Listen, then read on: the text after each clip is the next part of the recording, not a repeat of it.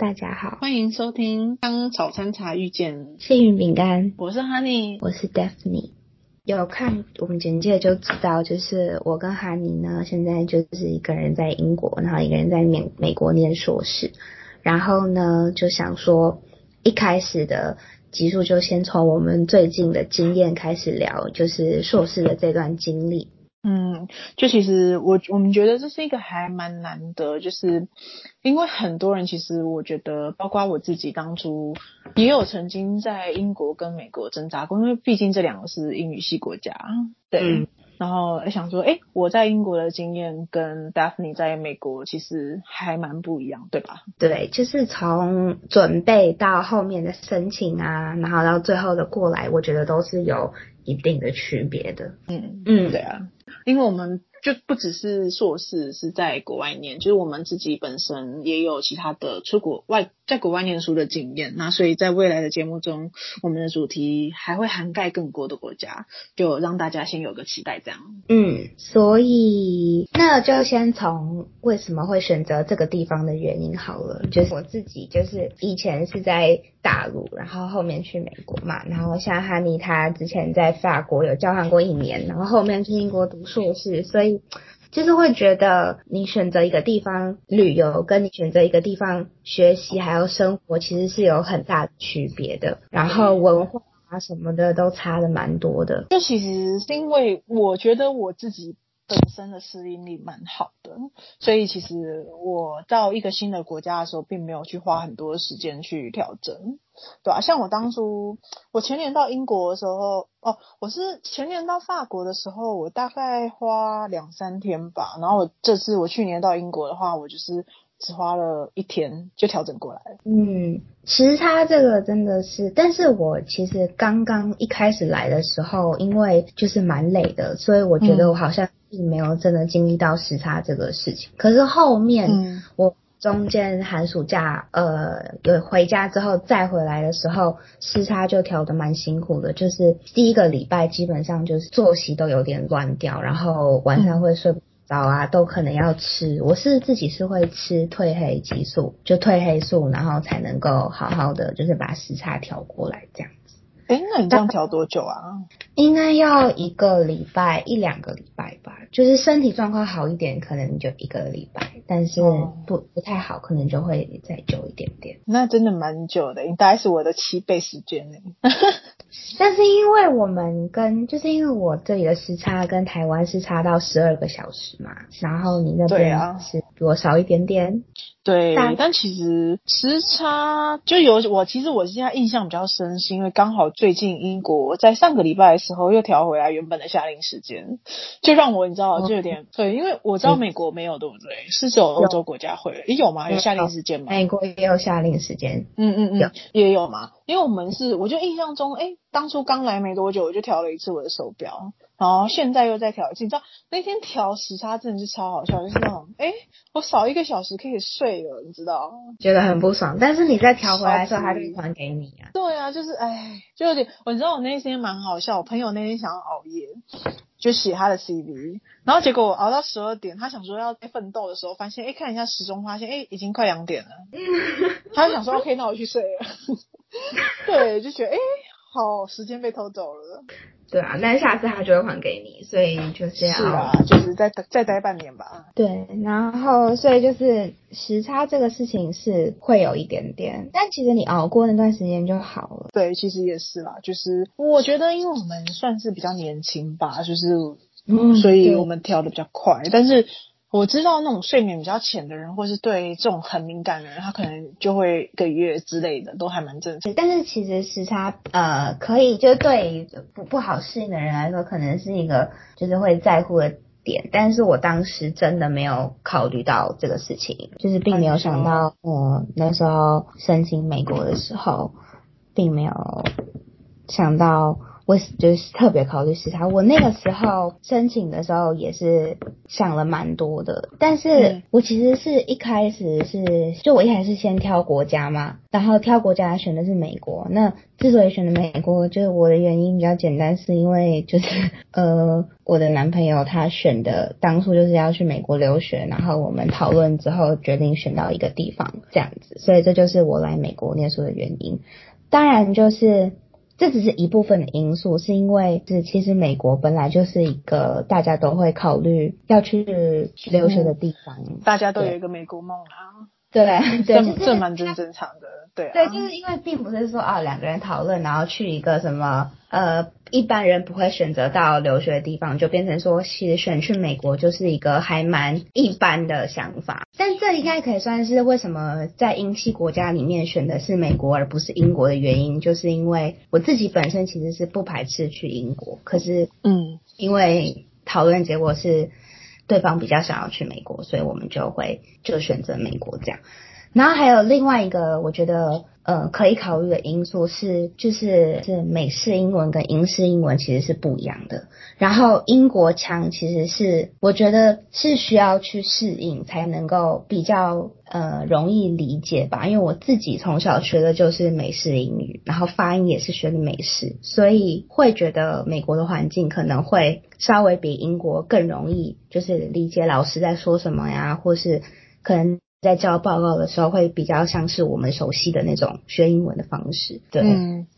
对，其实。我那时候，我那时候在法国交换的时候是考托福，然后英国是什对，其实我选英国，我我对我来说，其实我那时候我虽然一直很喜欢英式英文，但是腔调好像不是我那时候的首选。就是我那时候其实我从法国回来台湾工作的时候，我就想说，哎，好像也没有那么年年轻的，我应该要赶快做个决定，就是我到底要去念书还是我要工作。我想说，好，那我就速战速决，所以我就想，嗯，那。我就选英国，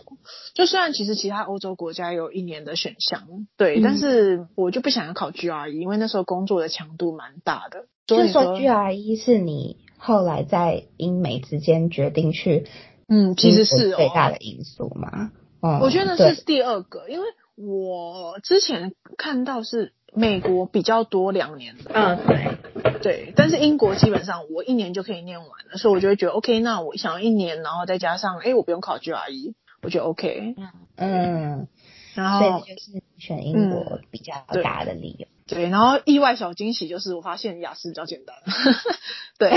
对，那当时就是其实英国跟美国有很多，应该有很多地方不一样吧？因为我自己当时是考考虑了美国之后，我就没有再去研究过任何关于英国学校的部分，因为那个时候就是完全没有要选的意思，所以我自己对英国那部那边比较没有什么特别的研究啊，或什么的。如果是美国的话，美国的学制就是基本上也是有三个学期，但是很多 program 其实都只有两个学期，就是我们叫做 spring 跟 fall，呃，spring 跟 fall。然后有些科系呢可能会有 summer，但是不一定会有，你也可以不要。像我们系就是基本上课程都是在 fall 跟 spring，所以 summer 其实是没有课的。但有些科系 summer 可能会有课，所以就是还是要看你的。选的科系是怎么样？然后大部分呢都是以两年为主，然后是 fall 去入学，然后到隔年的 spring 会呃两年后的 spring 会毕业，就差不多都是这样子的行程。但是一年的 program 也有，一年半的。好像也有，所以就还是要去去做功课，就是先上你学校的网站啊，去看这个学校大概要念多久，他会告诉你这个 program 的时长。对，那英国那边就是英国这边的话，因为一年其实真的蛮短的，所以就是有点，其实你刚来你就要急着去适应，包括说这边的英式腔调，因为其实我觉得对于，因为我自己没有花很久的时间适应，就是当初我在准备雅思，其实就已经每天在听英式英文，但是来到英国一年的时间，你必。必须得马上适应这边的时差、生活形态、英式腔调，然后同时你要开始面对你第一次，可能你人生中第一次用全英文去写论文，就是其实蛮紧凑。就是我们的学期是从九月到十一月底，对，然后再来就是有一个圣诞假期，然后紧接着就是第一学期的结尾，就是从一月初到一月。中吧，然后你就放两个礼拜的假，然后就是第二学期就是从二月到五月，然后最后一个学期就是从六月到八月，就是在写你的毕业论文。所以英国一年的话，基本上都是有三个学期这样。嗯，就其实蛮赶的，就是我必须说要有心理准备，因为还强度蛮大的。嗯，确实是会很赶。那你一个学期大概会修到就是大概是几门课？其实很少诶，说实在，就是呃，